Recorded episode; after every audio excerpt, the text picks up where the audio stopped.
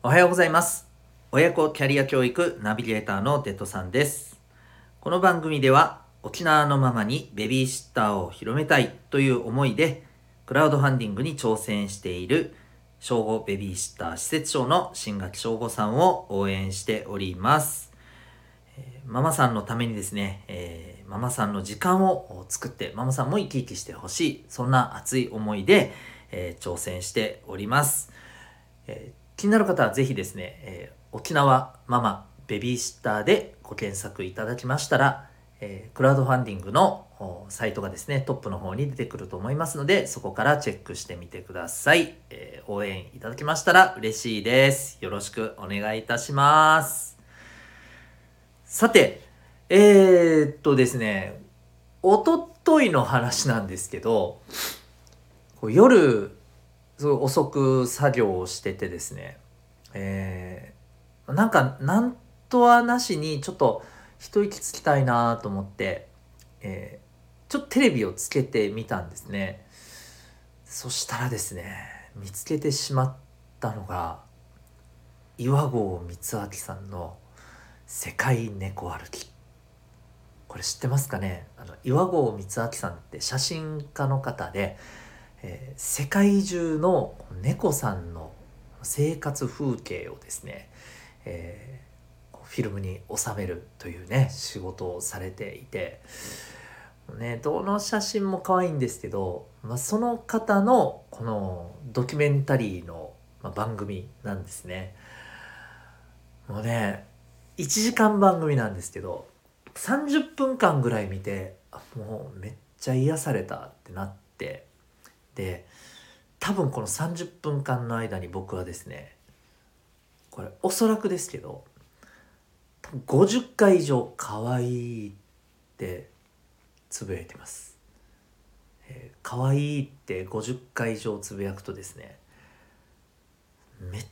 ちゃくちゃ僕自身が癒された気分になりました。とりあえず皆さん疲れたら「可愛いって言ってみるのをおすすめします。というわけで今日のホームルーム始めていきたいと思います。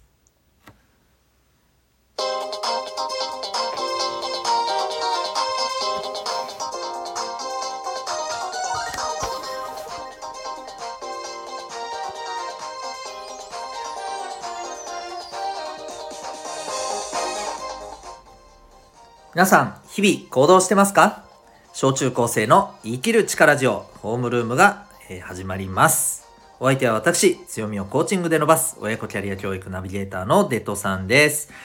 おうち学校とは違う学びと自分の居場所が得られるオンラインコミュニティ民学も運営しております。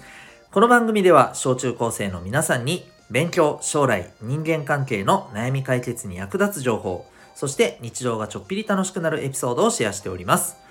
また、ホームルーム以外の放送では、10年後、社会に出るのが楽しみになる、そんな目的で、聞くだけ生きる力の授業というものもお届けしております。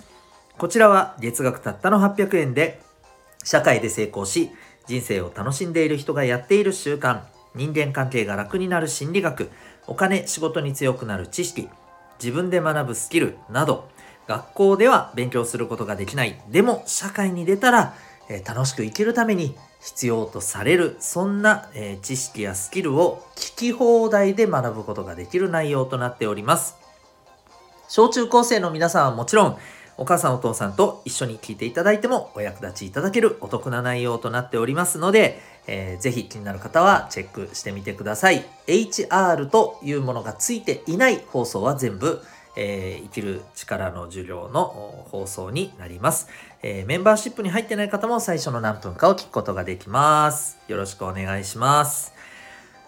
では、今日のホームルームのテーマですね。ゲーム好きを将来に活かしたい人へというテーマでお送りしていきたいと思います。さあ、皆さん、ゲームは好きですか？はーい。はい、えー寒いですね。すいません。でもそんな皆さんの声が聞こえてくるようで、えーついね、えー言ってしまいました。はい。皆さんやっぱりね、ゲーム好きですよね。僕も、あの、何を隠そう好きです。今は、たまに、え娘とやる、マリオブラザーズ。スーパーマリオブラザーズじゃないよ。マリオブラザーズだよ。知ってますか？ファミコンですよ。ね。このおっさんがっていうね、おっさん全開風を吹かしてますけど、まあ、そんなことはいいとしてですね、僕もゲーム好きですよと。あの、一時期ね、えー、音ゲーもめっちゃくちゃやってたんですよ。はい。あのー、ダンスダンスレボリューションとかビートマニア2デラックスとかですね。はい。えー、この辺も語り出すとちょっとね、もうあらぬ方向へ脱線していくのでやめますけれども、えゲーム好きです。はい。ね。で、えー、まあ皆さんゲーム大好きなのもね、もう本当にね、めちゃめちゃ理解できますよということで、まあ今日のテーマがね、まあそんな、えー、ゲーム好きの皆さん、もしかしたらゲームに関することで、まあ、将来食べていきたいな、つまりお仕事をしていきたいなと、そんな風に、えー、思っている方もいらっしゃるかもしれませんね。えー、というわけで今日はまあそんな方に特に、まあ、あのー、お伝えしたいなという内容になっておりますが、えー、ゲーム好きの方にですね、えっ、とまあおすすめの職業っていうのをですね、いくつかちょっとね、お伝えしていきたいなというふうに思います。まあ、これ実際ネットで調べてもですね、いろいろ出てくるとは思うんですけれども、はい。まあ、僕なりのちょっと観点から、えいくつかね、お伝えしていきたいと思います。まずですね、ここちょっと注意していただきたいのはですね、えー、ゲームをすること。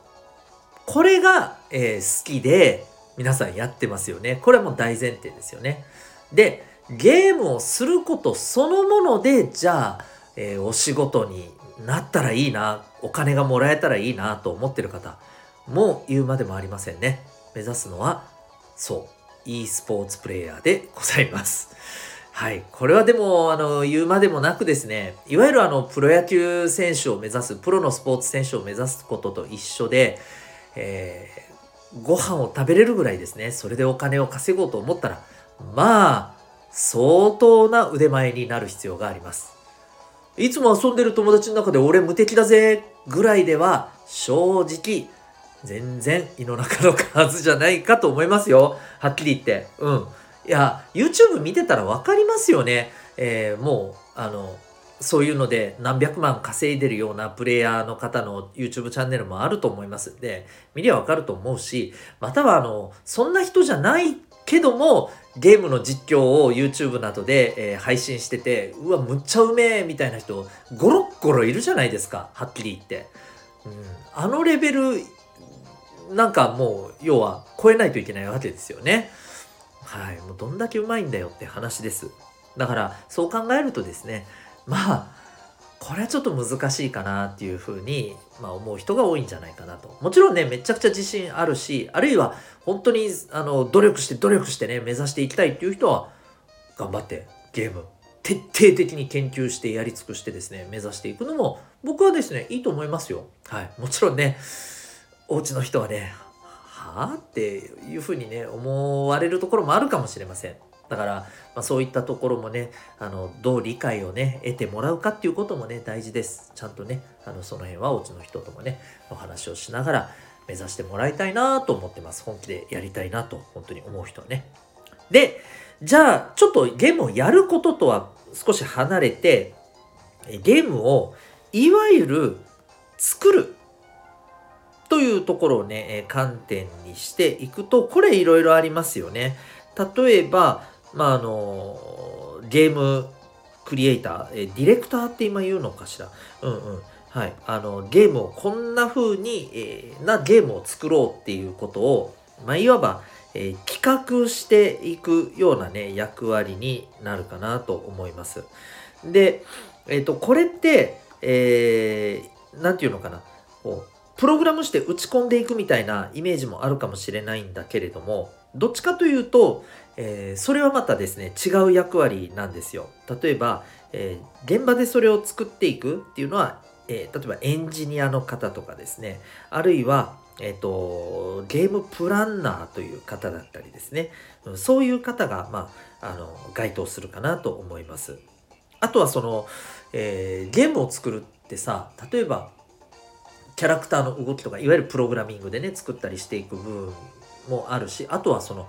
音もあるわけじゃないですか。音楽よね、うん、サウンドを入れていくそっちの方のメインにやってるあの担当の人もいらっしゃいますしあとはその映像をねいかにこう綺麗にえー、見せていくかっていうこの最新技術を使ってねこう作り上げていくっていう映像を作っていくあの映像クリエイターっていうのかな、うん、そういうあの役割の人もいます。はい、えー、なので一口にゲームを作るって言ってももうあの本当に一人の人が全部やるとかじゃないんですよね、えー、こういうのを担当するこういうのを担当するっていう人がいてやっぱりやっていくわけです。そのどれを目指していくかっていうところもねあったりしますよね。例えば音楽が好きとかだったらまあ、ひょっとするとねそのゲームの音楽を作るっていうところも一つ選択肢としてはあると思うんですよ。いわゆるあの音楽ってまた言うと今度はゲームと離れたあの音楽もいっぱいあるわけじゃないですかひょっとしたらその音楽が好きでゲームのところに行く人もいるとは思うんですけどまあゲームが好きで音楽も好きでっていう人はそっちはいいかもしれないよねあるいはそのプログラミングがやっぱりあの得意で好きだっていう人は、えー、こういうエンジニアとかそういったところをね、目指していくのがいいのかなというふうに思います。はい。というところがありますよね。で、えー、他にはですね、これにまあ関わってくる人っていうのもいると思うんですよね。その例えばですよ、当然のことながら、えっ、ー、と、このゲームの、こう、作ったゲームをじゃあどうね、売っていくかっていうことですよね。うん。どういうふうに宣伝して、どういうふうに面白いなって思っても、思ってもらって買ってもらう。こういうことをやっていく人もいます。だからこれもやっぱりゲームがさ、好きでさ、その楽しさをうまく伝えられる人でないと、ね、うまくできない仕事ですよね。こういったところも大事ですよね。もちろん、あとは、どんなゲームが、えー、受けるんだろうかとか、えー、そういったことをこう、やっぱりなんていうのかな、分析していく、いわゆるこういうのマーケティングって言ったりするんですけど、えー、どんなゲームが求められていて、えー、じゃあこういうのを作ろうみたいなね、ところに関わる人も必要だと思います。で、もしかしたら、あとこんなのも必要だよね。あの、いわゆるゲームに関する、えー、書籍雑誌を作る人。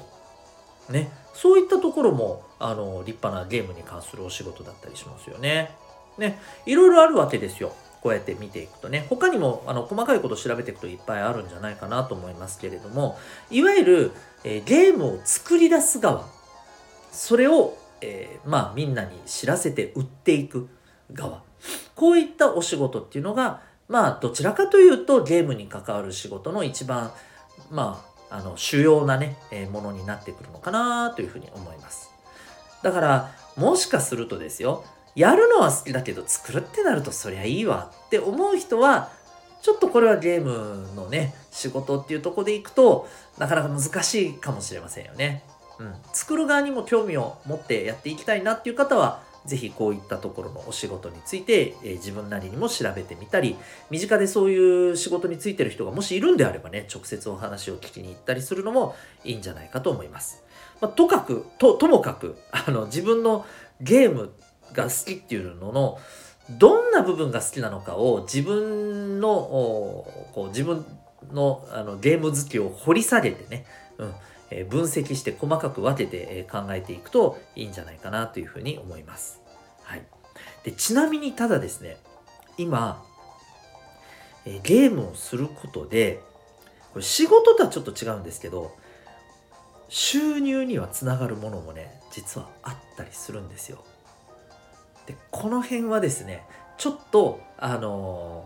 ー、今回の話ではなくですね、えー、メンバーシップの放送あの、えー、聞くだけ生きる力の授業の方でちょっと詳しくはね、えーと、僕なりにちょっと勉強したものをシェアしたいなというふうに思っていますので、えー、気になる方はそちらの方もチェックしてみてください。ということで今回はゲーム好きを将来に活かしたい人へというテーマでお送りしました。ゲーム好きの方、えー、ぜひちょっと考えてみてはどうでしょうか。はい。ということで、私ですね、デトさんが運営しているオンラインコミュニティ民学、こちらの方もあります。気になる方は、ぜひ、えー、リンクがですね、はい、コメント欄の方に、リンクっていう言葉が出てこなかった。えー、ありますので、えー、ぜひそこからウェブサイトをチェックしてみてください。えー、週1回オンラインの授業でですね、えー、聞くだけじゃない。こっちは生きる力の授業ということで実際にね学校で勉強できないようなでも社会でえ必要になってくるようなそんなテーマをですねさまざまな観点から、え、拾って、え、取り上げて、え、毎週あのやっております。学ぶ場を作っております。またあの民学では24時間使えるね、え自習室というものもありますし、えそこではですね時々私が入っていてわ、えー、からないところを教えていくことであったりあと、えちょっと困ったことにね相談乗るとそういうこともやっております。興味ある方はチェックしてみてください。それでは、えー、今日も心が躍るような学びの瞬間たくさん掴んでいくために行動していきましょう。親子キャリア教育、えー、ナビゲーターのデトさんがお送りいたしました。それではまた明日のホームルームで。